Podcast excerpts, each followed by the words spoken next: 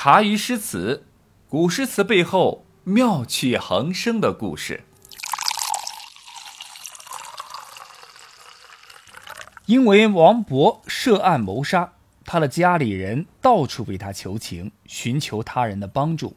后来不仅没有帮上忙，还把王勃的父亲自己也给搭了进去。要不是遇见唐高宗改年号大赦天下，这对父子就基本是 GG 了。虽然是大赦天下了，但死罪可免，活罪难逃。王勃的父亲因儿子的事连带被发配到偏远的安南都护府管辖的交趾，也就是现今越南一带去做了一个县令。这个交趾，即便是现在从中原去越南，也可以说是相当远的。古时候就更不用说了。要去越南，那可是把所有的交通工具，如牛车、马车、船只等做个遍，才能够到达的。唐高宗上元二年（公元675年秋），已经赋闲在家一年的王勃决定前往交趾去看望父亲他老人家。王勃郁郁寡欢地路过南昌时，正赶上洪州都督严伯宇重新修理滕王阁。啊，这个江南三大名楼之一，据说呢是李世民兄弟滕王李元婴所创建的，正好刚刚工程竣工，为示喜庆，以标榜自己的政绩，于当年的重阳日在滕王阁呀是大宴宾客，其中最重要的外事活动呢，就是用名贵的白金作为奖金的重阳诗歌大赛，也可以说是大唐的好诗词比赛。要内容就是为滕王阁作序，这就好比现在红火的《中国好声音》总决赛一般。闲来无事的南昌逗留的王勃一听说有诗歌比赛，哎呦，那叫一个兴奋！有没有奖金不重要，重要的是他好久都没有发作品了，江湖上都在传王勃是不是江郎才尽了。一直没有灵感和心情的王勃，想借此机会一抒心中的郁闷之气。于是乎，他兴冲冲地去拜见了当地的父母官，想拿到一个赛会的入场券。其实我一直在想啊，如果王勃没有去参加这个比赛，也许就不会发生最后的悲剧。但是历史没有如果，我也阻止不了王勃兴致勃勃地去参加这个比赛。其实严都督呢，早就听说王勃来到南昌了。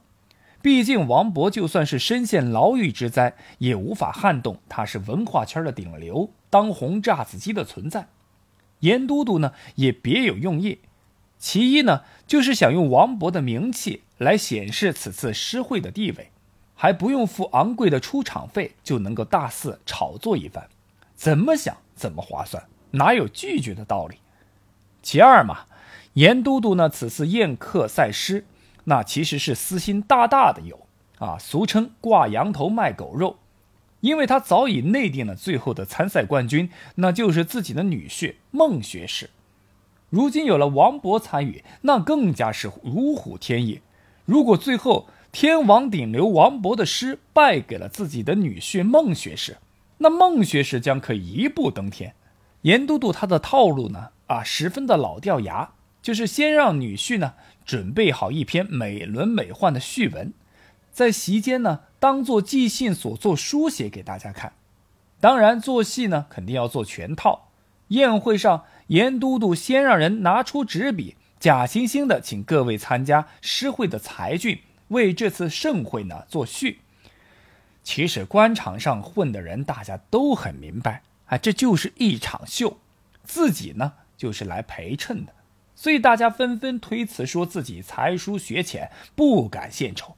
反正呢，就是不写，还旁敲侧击地表扬了一下严老爷的女婿如何的文采了得，冠军非他莫属之类冠冕堂皇的话。这样的场景呢，让才高八斗又锋芒毕露的王勃心里忽然不是滋味了。这还没开始比赛呢，就说孟学士比古时候的大家还牛。这不明摆着有潜规则吗？嘿，我就偏不信这个邪。于是王勃当下就决定，必须拿出百分之二百的实力和东道主孟学士来个硬碰硬，看你究竟是何方的神仙。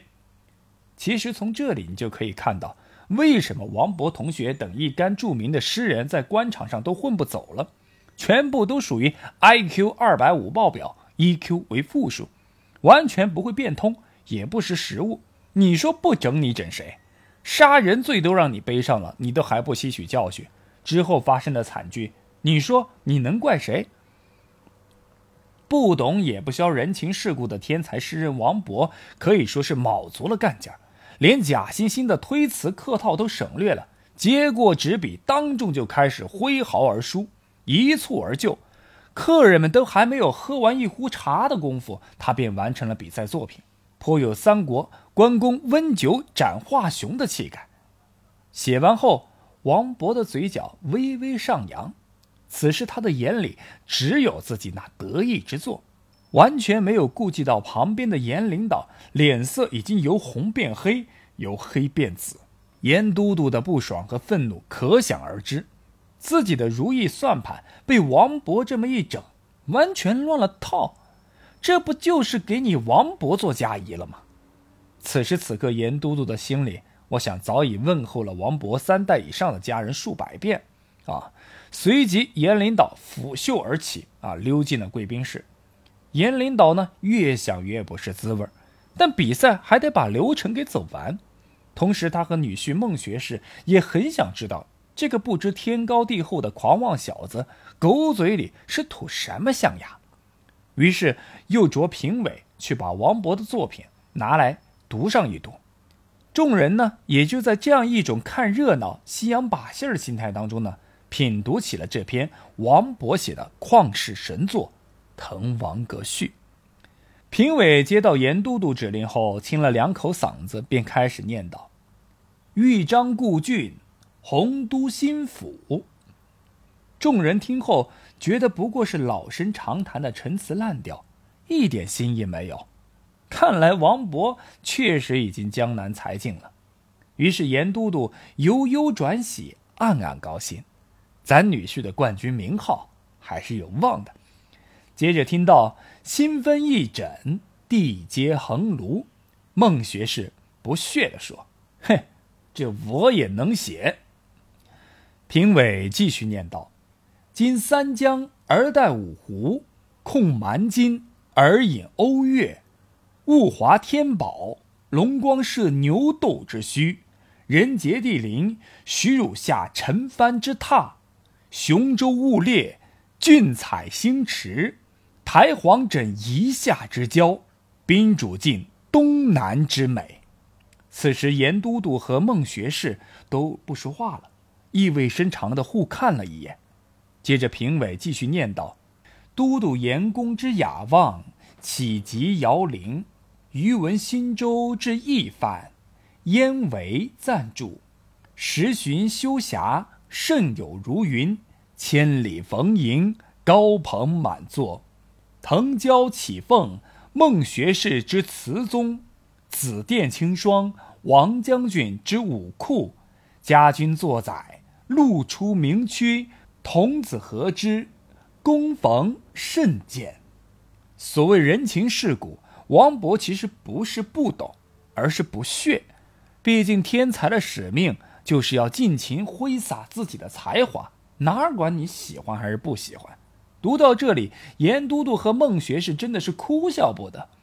接着，评委继续念道：“时为九月，序属三秋，辽水静而寒潭清，烟光凝而暮山紫，层峦耸翠，上出重霄，飞阁流丹，下岭无地。”云霄雨霁，彩彻区明；落霞与孤鹜齐飞，秋水共长天一色。渔舟唱晚，响穷彭蠡之滨；雁阵惊寒，声断衡阳之浦。每一句都是无限灵感涌上心头之作，每一句都是神来之笔飞溢而出。一幅绝美的风景大片立刻越过文字，呈现在众人面前。听到这里，严都督和女婿再也坐不住了。他们知道一篇千古奇文即将横空而出，大家听完这篇一蹴而就的古今第一骈文，都彻底傻眼了。音律对仗、词藻典故，已然把汉字的美感发挥到了极致啊！而且有景有事，寓情于理，一篇序文写尽所有，我们还有什么可以发挥的呀？揽汉唐人文成一序，绝江山美景于片言。一篇现实的命题作文写成这样，说是前无古人后无来者，亦不为过。现场众人听完后，无不拍手称快，交口称赞。王勃乃当世之天才也。这时候的严都督和他的女婿，简直被现场的场景和耳边听到的话语给气疯了。自己处心积虑的一场诗歌大赛，结果被王勃抢了风头。为这个狂妄而不懂人情世故的混小子做了嫁衣。所谓什么大唐好诗词大赛的冠军啊，不重要，他已经是全国顶流，无需一个比赛的冠军头衔来衬托自己。他要的就是创作的过程，享受那份灵光乍现后的得意之作，以及旁人的望尘莫及。目标达到后，心情大好的王勃带着众人的喝彩。春风满面的笑意离开了滕王阁，继续他前往交趾看望父亲的行程。很快，王勃写的《滕王阁序》就传遍了全国大江南北。上元三年（公元676年）的冬天的某日，唐高宗呢也读到了这篇序文，见有“落霞与孤鹜齐飞，秋水共长天一色”的绝句，不禁拍案惊道：“此乃千古绝唱！”真天才也！唐高宗连声叹道：“好诗，好诗啊！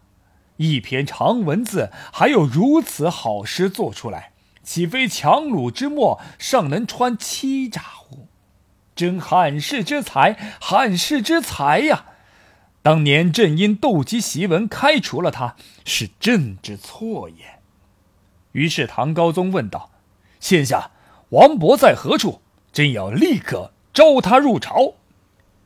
太监吞吞吐吐的答道：“王勃已落水而亡，死了。”唐高宗惊得手中的纸笔掉在了地上，久久没有说出一句话来。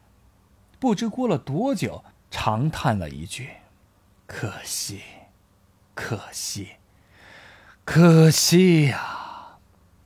大唐才子王勃死了，死的毫无预兆。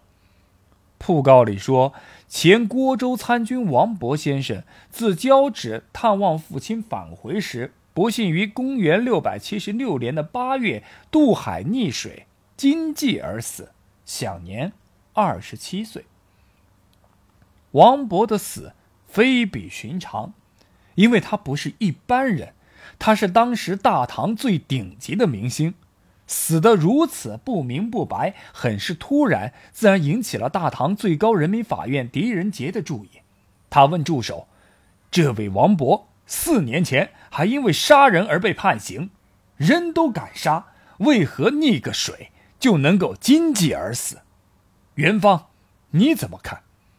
元芳表示，此事必有蹊跷，主要有两种可能。一，经济而死是假，谋杀是真；二，经济而死是真，杀人是假。狄仁杰眉头一皱，大笔一挥，厉声道：“给我查！”然后呢？然后就没有然后了。到底是什么力量让狄仁杰开始还雄心勃勃的要为文坛的天王王勃讨回个公道？最后却不了了之了呢。除此之外，王勃之死还有一个奇怪的现象，就是包括王勃的父亲王福仇在内的所有亲朋好友都没有留下什么文字。要知道，古时候，特别是唐朝，是非常流行写送别诗或悼亡诗的。比如我们熟知的大文豪韩愈，侄儿死了，他都要写一篇记十二郎文。可是王福仇呢？亲儿子因为来看望自己，回去路上就溺水而亡了，竟然不止一词，这也太不合常理了。还有前期我们说到的那个杜三德，你工作调到四川，王勃都会写“海内存知己，天涯若比邻”送你。现在王勃死的不明不白，你不为他讨个公道也就罢了，连一首诗都不给他写。